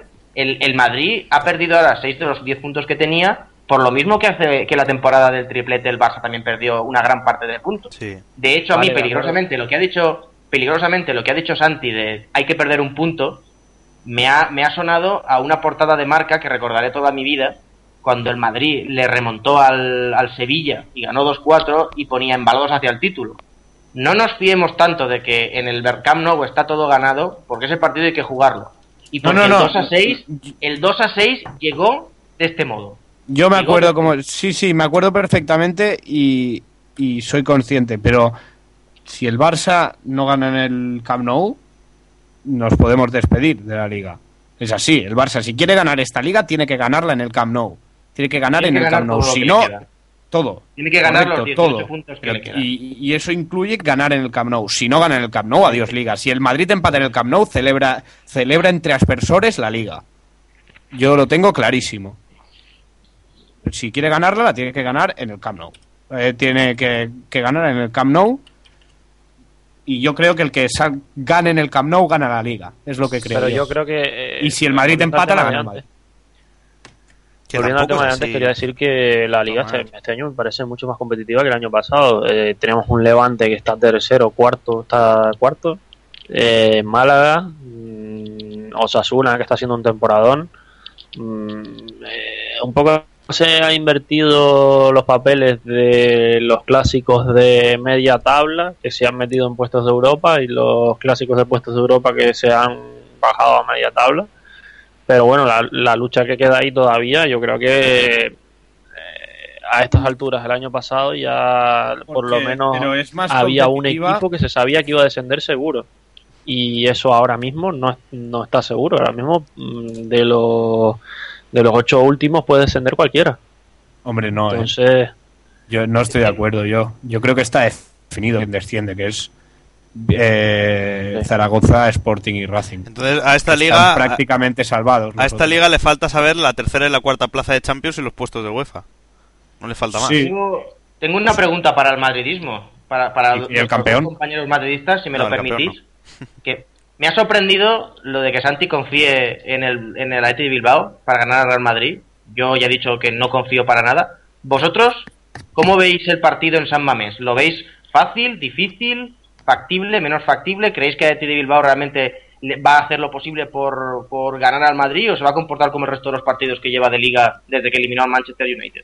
Pues, hombre, jugar en San Mamés siempre es complicado, es muy muy difícil porque la afición del Athletic es quizá la mejor de España y el equipo que tiene este año los de Bielsa es que son pues buenísimos, o sea, ten- teniendo a Llorente, a Muniain, todo el equipo que tiene es muy bueno. Lo que pasa es que está flojeando en liga y además va a ser la última jornada, o sea que yo creo que ese partido lo tenemos ganado. No, no es la última, creo. no, Sí. la última es en, en Sevilla, la última es el Bet- con el Betis. ¿Seguro? No, Sí, con sí. el Betis ya han jugado. No, la última es Real Madrid-Mallorca. Betis-Barça. El Madrid, Madrid. Ah, bueno, pues perdón, pero Betis, bueno. sí, el, el Betis Barça, sí, sí. No, pues Eh, yo, yo, yo- yo confío. Eh, un segundo, por favor. Eh, ahora, ahora te dejo. Yo eh, creo. Decías que hasta que el Athletic venía jugando mal hasta ahora. Ha habido épocas de descanso, pero cuando ha tenido un rival decente, o sea, un rival decente, un rival competitivo enfrente, se ha puesto el mono de trabajo el Athletic y el otro día le ganó haciendo un partidazo al, al Sevilla, por ejemplo. Bueno, yo creo que eh, los partidos en la catedral siempre son difíciles. Con el Atlético como está jugando últimamente más, con Bielsa que quiere demostrar que su modelo y su modo funciona y sirve. Mm, Ya lo vimos eh, ante el Barcelona que, que preparó muy bien el partido y que se veía que, que, bueno, que, que quiere, a pesar de que ya parece que, que ha demostrado todo lo que tenía que demostrar para asegurarse la continuidad, pues quiere seguir demostrando que, su modelo vale. Entonces, mm, yo veo un partido difícil, pero sinceramente no creo que, que el Atleti le gane al Madrid. Va a depender también mucho de cómo llegue el Madrid anímicamente, la situación que tenga con respecto al Barça, ventaja de puntos me refiero. Y va a depender de, muchos factores, pero eh, no creo que que el, que el Atleti le pueda ganar al... O sea, no que le pueda, sino que no creo que poder evidentemente le puede, pero pero no no no le veo ganándole al Madrid. bueno, y luego ya quedarían al Madrid Granada y Mallorca, que lo que no tengo dudas es que vamos a volver a hablar de un tema que siempre... Bueno, hace, hace años que no, no, no se oía hablar, pero los más antiguos, a lo mejor Dani no, que es más, que, que es más joven, ha- habré de hablar de los maletines famosos, de las primas a terceros. Yo creo que este año, si llega la cosa ahí, después de ganarle el Bar, si, si le acaba ganando el Barça al Madrid en el Camp Nou, yo creo que vamos a volver a oír hablar de los famosos maletines. Sobre todo para, para Granada y, y Mallorca, las dos últimas jornadas, que lo más probable es que no se jueguen nada ninguno de los dos. No, me qué pilla, vosotros. no me pilla tan, tan joven, Nelo, porque me, me acuerdo en el- la, la famosa liga eh, que empataron a puntos el Madrid y el Barça, que en la última jornada el Madrid jugaba contra el Mallorca y el Barça me parece que jugaba contra el Levante. Y ya se habló de los famosos maletines. Incluso Rijkaard, que entrenaba por aquel entonces el Barça, me parece que hizo alguna mención y dijo, bueno, a mí no me parecería mal que el Barça le diera un maletín a, al Mallorca para motivarles. Creo que, que eso lo dijo Rijkaard. o Pero sea es que antes era temporada tras temporada. O sea, yo recuerdo de que hace, pues te hablo de cuando yo tenía a lo mejor 15 años, que ha llovido mucho, ya tengo 28, pues temporada tras temporada, claro, también eran, eran, eran todo, era todo mucho más ajustado. Era año tras año hablar de, bueno, los maletines. Pero ¿cómo es el tema de los maletines? Pues tú das dinero, o sea, si te estás jugando la liga, das dinero al equipo contra el que juega tu rival para motivarles. Por ejemplo, Una prima tercero. Una prima, Pues, claro. La prima, la, la prima es a terceros, claro. Manuel Ah, iba bueno. como, como no, no lleva aquí toda la vida en este tipo de jerga futbolística, no lo tiene tan claro. Yo, Sí, yo le daba la vuelta, yo le daba, yo le ponía una cinta en la cabeza a Ramos, tapándole los ojos, le daba tres vueltas, que se meta goles en propia. Y, y déjate de maletines que eso sale más barato. Qué peligro. Encima se lo vas a hacer a Ramos. A Ramos. ver si va a tirar alguna copa. Hombre, aparte es que Granada y, y Mallorca, sobre todo Mallorca, son equipos económicamente muy fastidiados. O sea que, que ahí el Barça puede jugar una baza moralmente cuestionable, pero ahí está esa baza. ¿eh? Yo, yo por eso cuando, cuando vi los últimos partidos dije, me parece que este año vamos a volver a hablar de maletines y, de- y, y- y puede ser algo que se recuerde durante mucho tiempo si finalmente por un maletín o por un supuesto maletín se puede acabar remontando la liga. Por muchos, todavía. por muchos maletines, Nelo, yo creo que si el Madrid se está jugando la liga, por mucho dinero que le pagues al Mallorca, yo creo que no es capaz de ganarle al, al Madrid, ¿eh? Vamos a ver, Creo a yo, vamos. ganarle, pero si están a un punto es un empate. Y aparte te diré O que empatarle, todavía, da se igual. sigue hablando, todavía se sigue hablando de que las dos liga- ligas de Tenerife fueron dos maletines épicos. Todavía se sigue hablando, ¿eh? Y fíjate si ha llovido. Le faltan dos ligas, al Madrid le faltan dos ligas. Eso lo cantan los del Tenerife semana tras semana. Pues, Pues es pero eh, lo, lo que, o sea, ahí hay un- hubo un rumor de maletines, no ya solo al principio, que fíjate, te hablo de años donde internet ni estaba ni se esperaba. Se sigue hablando todavía de, de que hubo maletines en, en Tenerife Es y tal. Pero una ¿Habrá pregunta. maletines este contra el Mallorca? Y más hablando de que a lo mejor, si el Barça está a un punto, un empate le quita al Madrid la liga. Una y un pregunta, empate es que el Mallorca a lo mejor monte el autobús o ponga la barraca, como decimos en mi tierra, y Cristiano Ronaldo tenga que chutar hasta que algo salga. Nelo, pero una pregunta. eh, ¿Eso si te pillan, es, o sea, eso es legal? ¿O te puede caer una buena reprimenda? no hay nada reglamentado. Se intentó reglamentar, si no recuerdo mal, cuando tú hablas de la temporada de Rijkaard, fue una de las temporadas que se empezó a hablar de, de reglamentar, pero es que realmente que tú le pagues a un equipo por ganar no es algo ilegal. O sea, eh, yo que le pago a un equipo por ganar si la obligación de ese equipo es ganar. O sea, el Mallorca su obligación es ganar contra el Real Madrid, se juegue todo o no se juegue nada. Al contrario, si el Mallorca no hace lo posible por ganar es cuando está adulterando la liga. No sé si más o menos me explico por dónde voy. Tú no puedes, tú no puedes. eh, es como si, por ejemplo, vamos a poner un ejemplo. eh, eh, a, a mí me, a mí me pagaran no por hacer bien mi trabajo, sino por hacerlo mejor. A mí me pagan por hacer mi trabajo lo mejor que pueda. No pueden, no pueden, no pueden decirme, no, es que te están pagando más por hacer mejor tu trabajo. No, oiga, yo mi obligación es hacerlo lo mejor que pueda. A mí, Pues aquí pasa lo mismo. a mí esto me recuerda a un fraude, no me acuerdo de qué, de qué equipo fue, pero que se le cayó una buena reprimenda, que apostaron en una casa de apuestas que iban a perder 2-0, se dejaron perder 2-0 y ganaron un pastizal. O sea, eso también lo hizo un equipo. Sí, sí. Al revés. Pero es al revés. ¿Qué putos amos? Y les cayó una buena reprimenda. Obviamente eso está mal, pero yo como por ejemplo, eh, es que a- a- hubo, yo además me acuerdo cuando estaba en la carrera que esto se hablaba muchas veces. Yo para los oyentes que no lo sepan soy licenciado en Derecho, entre otras cosas. se hablaba de, de- de si era legal que, por ejemplo, un entrenador dijera, apuesto a que mi equipo va a ganar en Betanwin o en Betfair, que ya me tendrán que dar comisión por la publicidad que les acabo de hacer. No se Eh, puede. Eh, Ya, no es voy a dar cuenta como lo he dicho. bueno, eh, ¿es legal que apuesten a favor de sus equipos? Por supuesto que es legal que apuesten a favor de sus equipos. Por supuesto que es legal. Su obligación es que ganen. Otra Pero ¿y en cosa es que luego pueda ser, le- por ejemplo, otra cosa es que yo diga, no, es que mm, quedan 3-0, le digo a mi portero que se deje marcar un gol porque yo he puesto 3-1. Eso no es legal, estoy adulterando algo. Pero si el Mallorca, el Barça le dice, toma, un maletín con un montón de billetes porque ganes al Madrid. Y si ganas al Madrid te doy otro. Si es que mi obligación es ganar al Madrid. Ahí lo, lo más moralmente correcto sería que el América dijera, no queremos nada, vamos a ir a muerte porque nuestra obligación es ganar cada partido y no vamos a adulterar la liga en ningún momento. Sí, bueno, moralmente lo correcto sería eso, pero. O sea, Sí, lo más, yo creo que lo más correcto moralmente moral sería eso, pero tampoco creo que lo otro sea eh, ilegítimo, o sea, tampoco creo que. que. que en lo otro, bueno, no- como has dicho, no es delito, pero mm, me refiero eh, estrictamente moral, lo más correcto está claro que parece ser lo que tú acabas de decir, eh, de no aceptarlo, pero yo no veo lo otro tampoco como como, como ilegítimo o ni, Hombre. ni- A ver, Manu, en España se ha comentado mucho a lo largo de los años el tema de, de que, claro, no, es que si tú primas a un equipo, el equipo sale con los titulares. Y si no lo primas, pues a lo mejor sale con todos los suplentes. Eso es lo que en España más se ha, vi- más se ha visto, más se ha hablado. De hecho, por eso, en las últimas temporadas, no sé si, si, bueno, nos hemos fijado todos, en que la última jornada jugaban gran parte de los titulares en todos los equipos. ¿Por qué? Porque ya ha empezado a verse como, como una posible adulteración el decir, oiga, ¿usted por qué saca a todos sus no habituales? Porque hace un cambio de alineación que lleva una sospecha plausible, porque ya es plausible que yo, un jugador que no le he puesto a jugar en toda la temporada, lo ponga a jugar en un último partido. Es legal, por supuesto.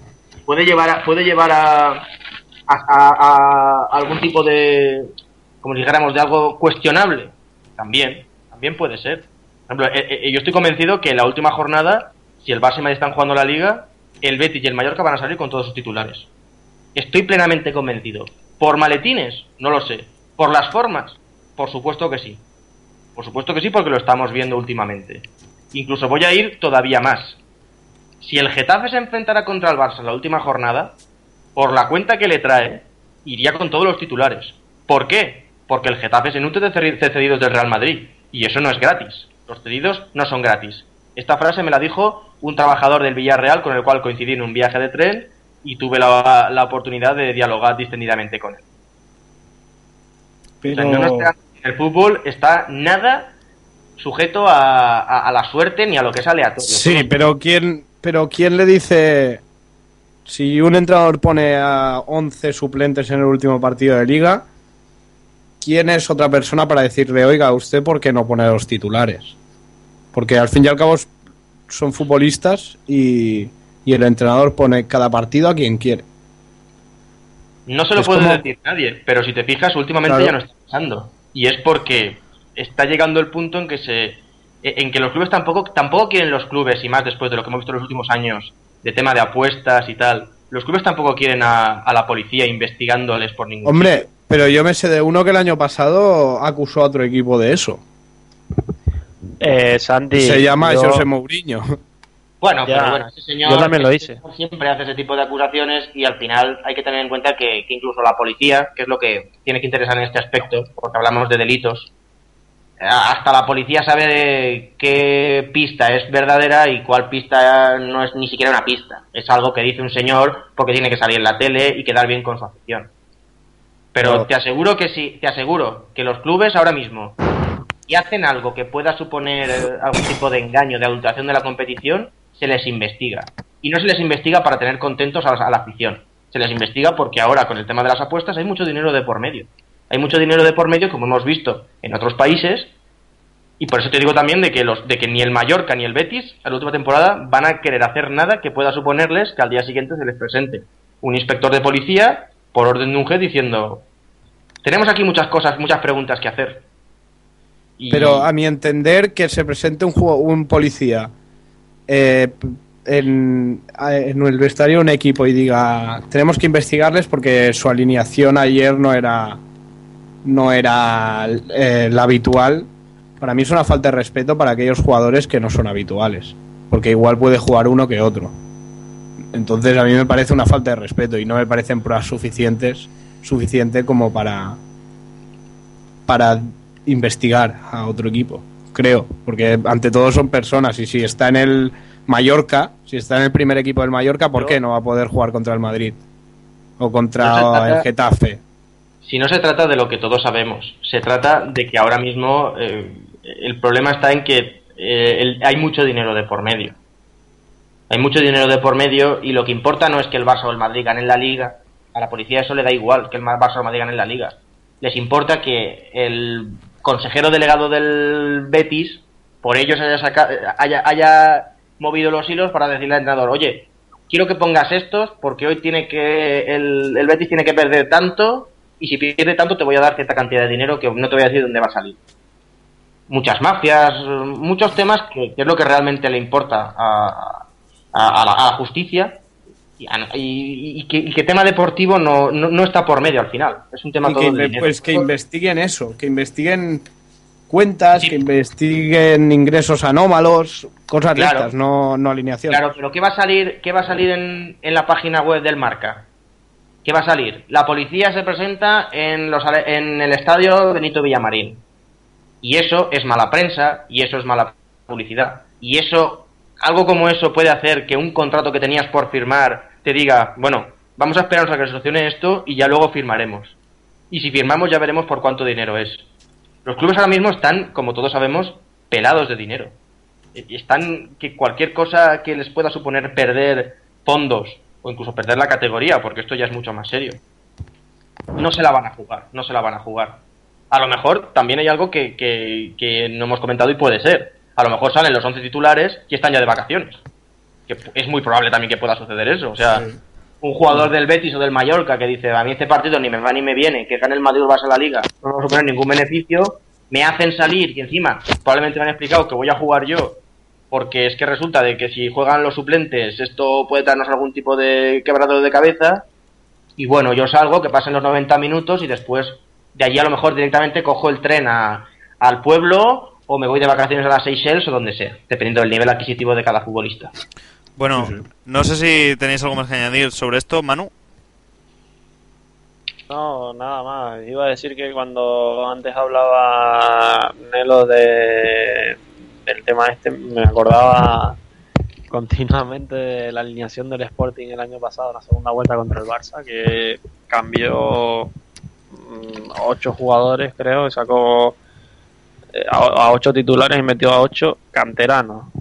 Que algunos, creo que cuatro debutaban en primera división o algo así. Y Sí, nada, me estaba mira- acordando. mira el- pero mira el resultado del partido. 1-0 y el Barça sufrió para mantener ese 1-0 en el campo. pero Y, pero un segundo. ¿Quién es nadie para decirle a los canteranos que no están capacitados para jugar en primera y que no están capacitados para jugar en el Camp Nou?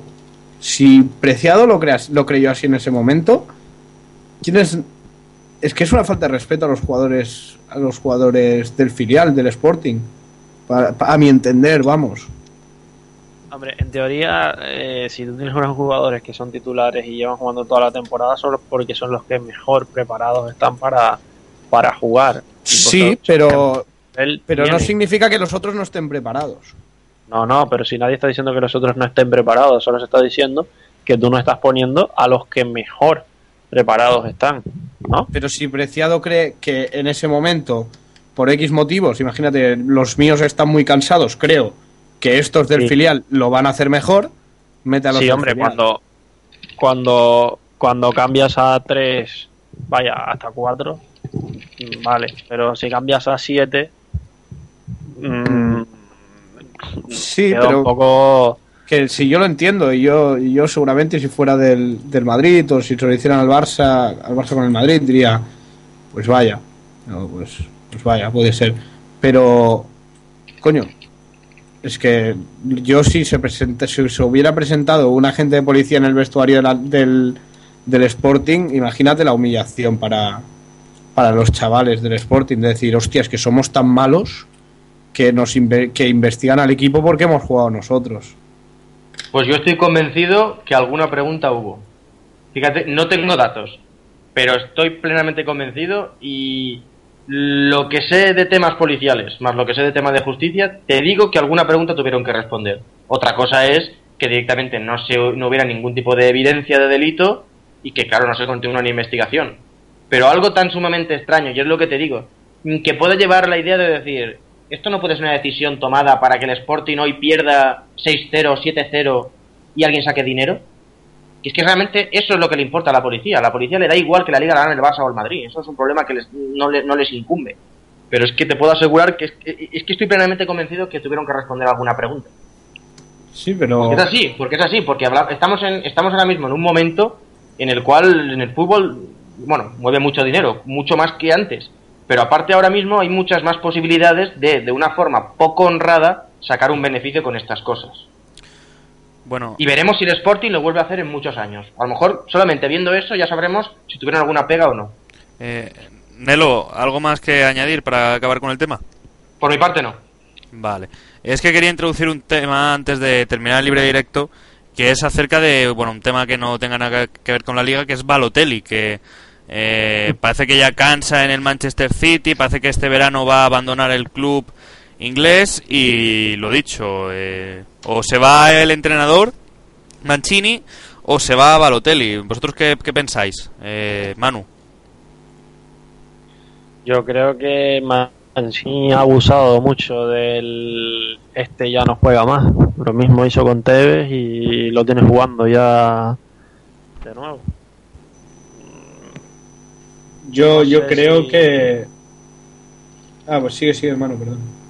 Sí, que con Tevez, a el- lo excluyó no sé si dos meses o así que no entraba en ninguna convocatoria. Dijo que no iba a jugar más y al final me imagino que por presiones del club o no sé por qué motivo, pero terminó metiéndolo. Y con Balotelli, bueno, él parece- ha intentado reformarlo desde el principio, pero no ha, entrado eh, en la línea que tenía que entrar y personalmente no sé, yo creo que a Mancini tirar la liga como la ha tirado así en el último momento porque ha perdido muchos puntos en las últimas jornadas y prácticamente ha tirado la liga mm, puede ser que le afecte pero si tuviera que apostar por alguien diría que saldría Balotelli Yo creo al contrario que sale. No sé si Balotelli sale, pero Mancini seguro. Mancini sale tarifando del, del Manchester City. De hecho, estaban esperando a Mourinho. No sé si al final se irá del, No, no. del Madrid o no. Pero de hecho, el Manchester City está esperando a, a José Mourinho. Si no, ya veremos. Ya veremos a quién ficha el City, pero yo creo que, que Mancini tiene las horas contadas en ese equipo. Y Y Balotelli, no que no... Balotelli no, no lo creo. Es que es el mejor jugador. Hombre, pero es... Junto con el Kun, pero futbolísticamente es un genio Balotelli. Todo lo que tiene de genio lo tiene de loco. Sí, es que está muy loco, ¿eh?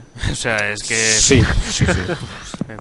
Es que la patada Bueno, que metió el otro día... Por mi, par- por mi parte, yo creo que se va a ir Balotelli y yo realmente me cargaría a los dos. O sea, yo a los dos les daba una gran patada fuera del Manchester City. Pero es que... Balotelli, Mm. lo primero de todo, ha demostrado que un tío con esa cabeza, por muy bueno que sea, no puede costar lo que costó. ¿Por qué no? Porque es que al final, eh, entre, entre que con Tevez has tenido también problemas y los tienes con Balotelli día sí día, día también, tienes dos jugadores que están cobrando entre los dos alrededor de unos 20 millones de euros, que te han costado los dos un dineral y que no te sirven para nada. Aparte de que Mancini haya caído en algo que el City no debía haber caído, que es el mal de altura, porque yo creo que todas las del City ha sido porque al final, pues el famoso mal de altura del equipo que se ve muy arriba, no se ha visto arriba, que aparte si no queda, si no gana la Premier, pues bueno, su responsabilidad es relativa, en el sentido de que el Manchester City no deja de ser el Manchester City. ¿Debe ganar la Premier por inversión? Sí. ¿El candidato y el que siempre debe ganar la Premier por obligación es el Manchester United? También. Perdona que Eh, me... hablamos de que, bueno, en tema de, de Balotelli y su salida, pues si me permitís voy a aportar que todo apunta que va a volver a, a Italia. va a volver a Italia, por lo visto porque es el único sitio donde todavía le dejan entrar.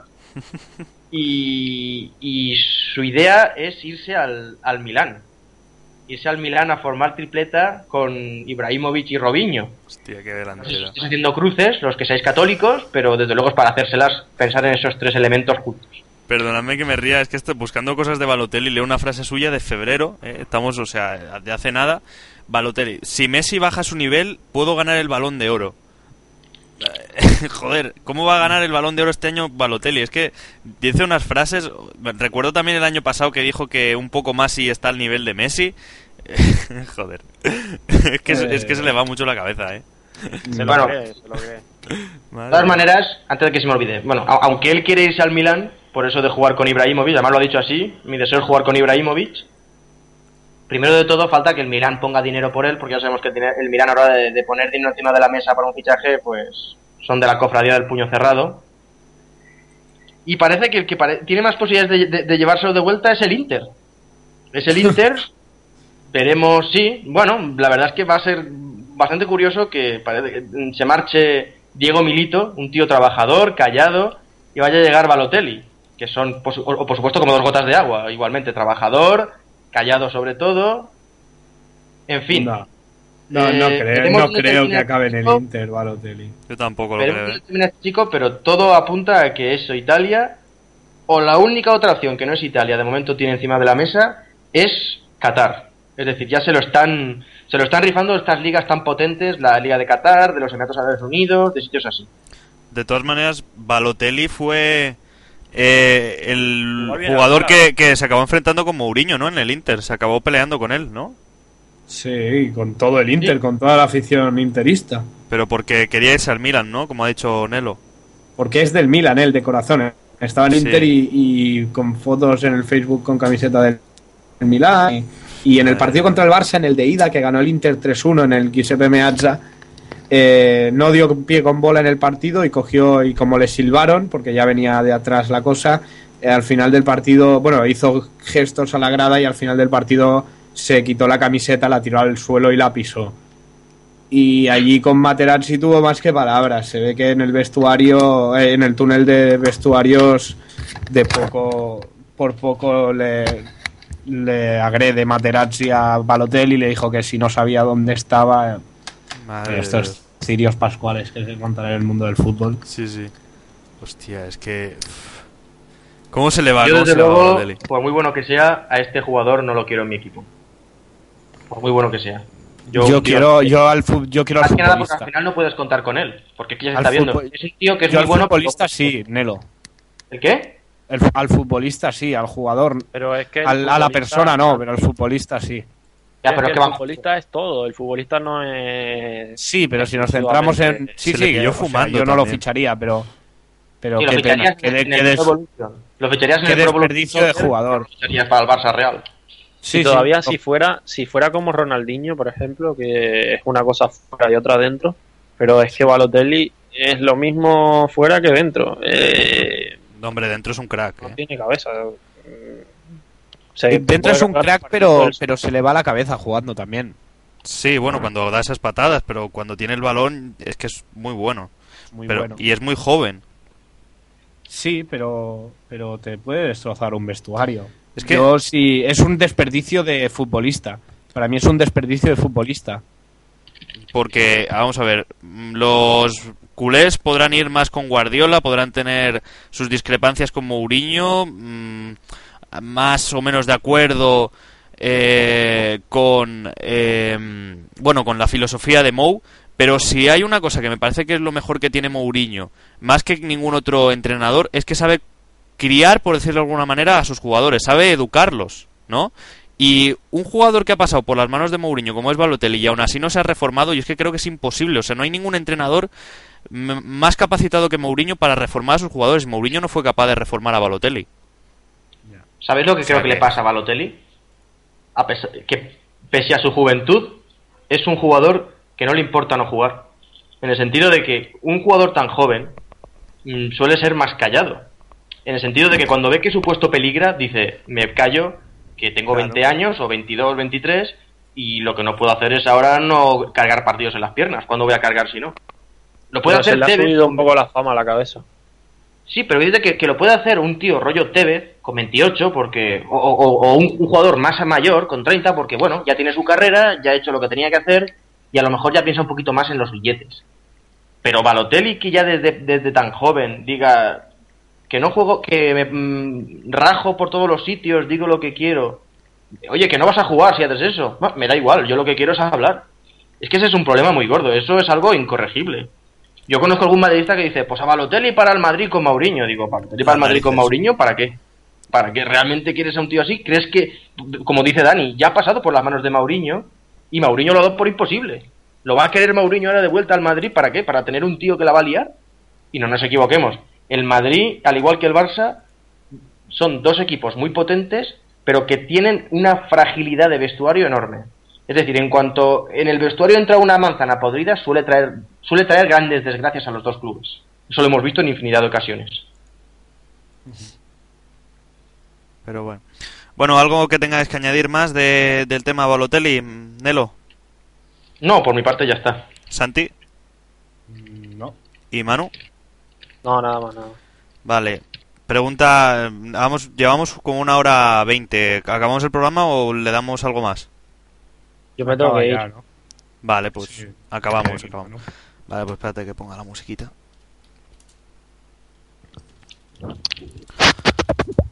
Vamos a ver, vamos a ver, vamos a ver.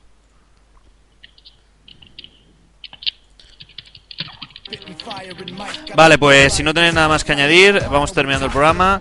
Eh, Nelo López, nos vemos la semana que viene. Venga, buenas noches, hasta la semana que viene. Eh, Manuel Oliva Hasta la próxima semana. y Santi Valle Hasta la semana que viene. y servidor que se despide. Muchas gracias a todos, Dani Escribano, y que nos vemos la semana que viene.